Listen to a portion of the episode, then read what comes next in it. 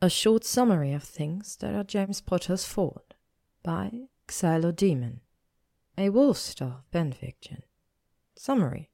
Which the mistletoe is hexed, Remus would rather not spend the night in a broom cupboard, and several things are James Potter's fault. Moony, Sirius said, swaying as he tried and failed to move his feet. Moony, I think I'm stuck. Remus blamed Evans for this, and James, because James had let her near the bloody mistletoe in the first place. Not only had she charmed it to float around at random, but he'd fixed it so it was invisible right up until it trapped you. He'd kissed Peter and Mary MacDonald, and he'd had two very narrow scrapes with Davy Gudgeon. This current situation was far more mortifying because it was Sirius. Sorry, Remus said, heat floating his cheeks. It's a mistletoe. What about it? You have to kiss me, Remus explained, slowly, because Sirius was very trolleyed. Right, Sirius said brightly. Glad to. He smiled like it was a fantastic joke, and for him it probably was. Kissed James about twenty minutes ago when the mistletoe caught them at the snack table together, and they'd made a grand show out of it, sighing and clutching at each other collapsing onto the floor and rolling around until Evans threatened to pour a bucket of water over their heads. And on with it, will ye? Peter shouted, tossing a balled up napkin in their general direction. It was a valid complaint, as much as Remus didn't appreciate it. If you mucked about too long, the mistletoe started shrieking like a muggle air raid siren. Come here, Sirius said, resting his hand on Remus' shoulder. He swayed again, then ducked in for a kiss. It was warm and soft and perfect. Just a slow brush of lips and Sirius thump touching the skin above Remus' collar. And then it was over, Sirius huffing out a quiet breath against Remus' jaw before turning and bellowing for someone to get him another drink. Remus didn't bother wishing for the floor to swallow him whole. Never been that lucky in all his life. His face was uncomfortably hot when he glanced around the room, but no one seemed to be paying him any mind. Except James, who was smiling in a way that could only be considered smug. Remus woke to James looming over him with a plate of kippers and a dangerous gleam in his eye. Bloody hell! Remus snapped, rubbing his hand over his face. It was half eight, if it was anything. Remus drank enough last night to drown a troll and the kipper smelled absolutely foul.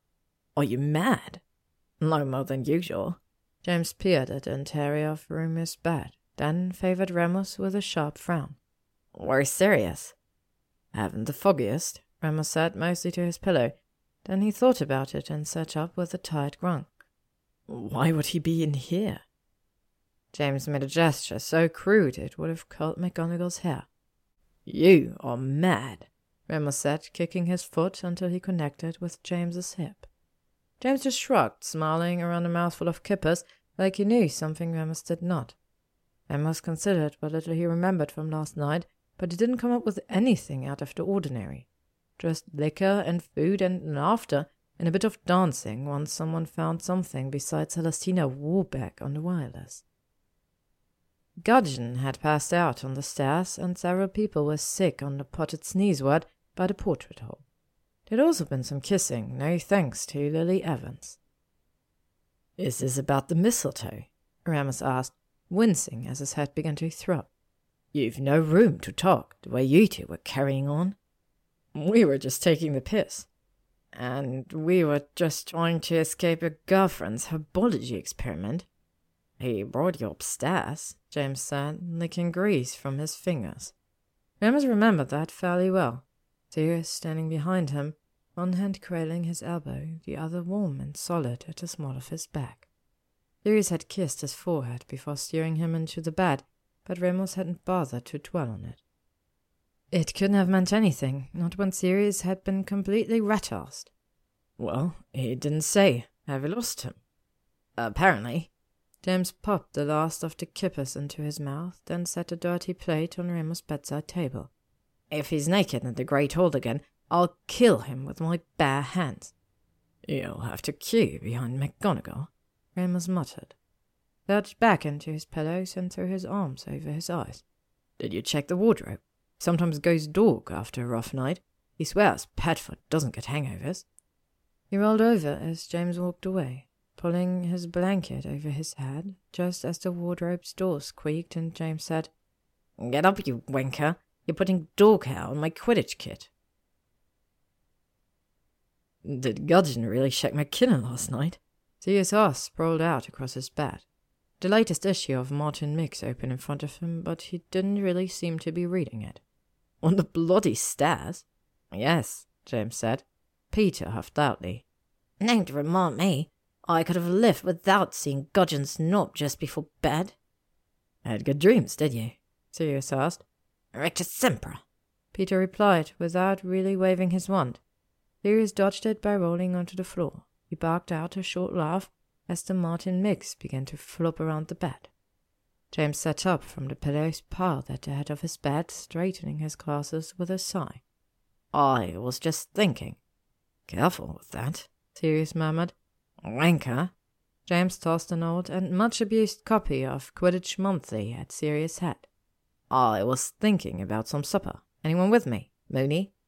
No thanks, Remus said, wrinkling his nose. His stomach was in a bit of a snit. He opened a box of ice mice an hour ago and accidentally eaten twelve. Peter.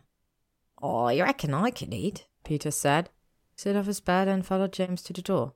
You coming, Sirius? Sirius got to his feet, shaking his head as he dusted himself off. I'm good. He shifted into Padfoot, then made a soft noise, woof, and jumped onto Remus's bed.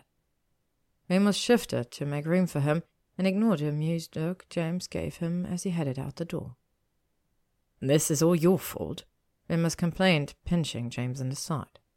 He didn't much care for broom cupboards as a general rule, which was unfortunate considering how much time he seemed to spend in them, but this one was particularly small and dark. It was also terribly dirty. Remus was sure he had cobwebs in his hair. I suppose it is, at that, James said agreeably. I never should have given Sirius the important bits. He leaned closer to the door, jostling into Remus' hip as he rested his hand on the dusty wood. It's a good thing he's pretty. He certainly can't walk and think at the same time. That's not what I meant. You don't think Sirius is pretty? I meant, Remus said quickly, because this conversation wasn't going anywhere he cared to visit, now or ever. And That we wouldn't be in the sodding cupboard at all if you hadn't decided to put stink pellets in the dungeons for no reason. James snorted under his breath. You don't need a reason to put stink pellets in the dungeons. Yes, but the school is on holiday. Remus shifted to one side as best as he could, away from a rolled tapestry that was buzzing in an alarming fashion. Half of the Slytherins are gone home, which means the other half will get twice as much stink. That's not how it works. James snorted again, then wrinkled his nose, rubbing at it like it was itching with dust. Serves him right. Watch over, will you? You're breathing right down my neck. Where do you want me to go? Remus asked. As it was, he had one arm draped over a broken goblin statuette, and his feet were wedged between two boxes of wrecked. I've a mop handle half up my arse as it is. James snickered loudly, because he was a child, or because he'd taken too many bludgers to the head. Remus didn't care to sort it out just now. Shoulders shaking so hard it pushed Remus back into the stack of portraits propped against the wall. There was a shuffling noise outside the door, which shut him up for a full three seconds, but then he was at it again, laughing so hard he was gasping for air, and he was moving, elbowing Remus' side and squashing Remus' toes as he turned around. Sirius, James began, his face bright and sly at once, and waved him off with a heavy sigh. Piss off. He fancies you, you know. Remus sighed again, rubbing his hand over his burning cheeks. That's not funny. I'm not being funny. Uther, open the door prongs. It's been thirty minutes. Filch must have buggered off by now. Moony, James said, tugging on Remus' sleeve. He cocked his head to the side. His hair was an absolute riot, and his face was sallow in the yellowish light from his wand. Look, he fancies you, and you fancy him. I just think you two should go off and, you know. He paused and waved his hand around uncertainly. do whatever blokes do when they fancy each other. The problem with James was he was never serious, except for when he was. Oh, I never said I fancied him. Your face says it, James insisted. It's been saying it since, oh, I don't know, fifth year maybe? Remus leaned back a little, letting his head rest against the first portrait in the queue. The fellow inside it cleared his throat rudely, and Remus rapped it with his wand. I don't want to talk about it.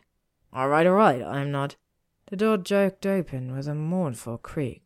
Hard enough that James went arse over tea kettle into the hall. He was still holding Remus' sleeve, so he dragged Remus along for the ride in a confused tangle of arms and legs and wants. Once Remus could sort up from down again, he found Peter standing over them, the map in his hand and a rather haunted look on his face. I am. Um, if you lot are done snogging, Sirius needs some help with that touchy suit of armor in the third floor. The sad part was, Remus really should have known better. James hadn't mentioned it for two days, but that didn't mean he'd forgotten about it. In fact, James was often at his most dangerous when he was quiet just meant he was busy cooking up some kind of plot in the daft lump of clay he called a brain. Sirius disappeared shortly after supper. That should have been Remus' first clue, but Remus rather wasn't paying attention. He was exhausted from a long holiday of drinking and pranking and staying up all hours, and he let himself get distracted by James and Peter, who started a glorious row over some minutia in the rules of Gobstone that they probably didn't care about in the first place, except that Peter was right because he was the captain of the Gobstone team and James was right by virtue of being James. Remus abandoned their dormitory about ten minutes in, mainly because he couldn't halt with the noise, and made his way down to the fifth year landing, where window seat was set into the wall. He didn't expect to find Sirius there dozing with his neck at an uncomfortable angle his head tipped against the foggy pane. He studied Sirius for a moment, the perfect line of his nose, the soft swell of his lower lip, then turned with the idea of retreating to the common room, startling when Sirius caught him by the arm. Sorry, Remus said quietly. Oh, I didn't mean to wake you. Sirius slid his hand down to Remus' wrist, brushing his thumb over the thrum of Remus' pulse. There's plenty of room. How long have you been down here? long enough to know that I've got a knot in my spine. He sat up a little, rolling his shoulders and neck. I was starting to think James was having me on. Very well, of course. Look, I'll just. Come here, Sirius said, his mouth curving with a smile. Tightened his hold on Remus' wrist and tugged him a little closer. I'm going to kiss you now. After, if you're still sore at James for telling me, I'll let you go. I'll even hold him down for you. Remus huffed out a nervous laugh, his stomach twisting into knots, but Sirius leaned in before he could think about pulling away, tugging Remus even closer, curling his other hand in the hem of Remus' jumper. It was as soft and warm their kiss under the mistletoe, and even more perfect, because the hex wasn't prodding them into it, and all their friends weren't watching. Well? Sirius asked, his mouth moving against Remus' jaw. You still want to murder James? Remus wrapped his arm around Sirius' neck. A little bit, but it can wait. I'm busy at the moment. The end. Thank you for listening to a short summary of things that are James Potter's fault by Xylodemon, read by LMX Mabella. If you'd like to stay up to date on upcoming chapters and stories, you can follow me on YouTube, Spotify, or AO3.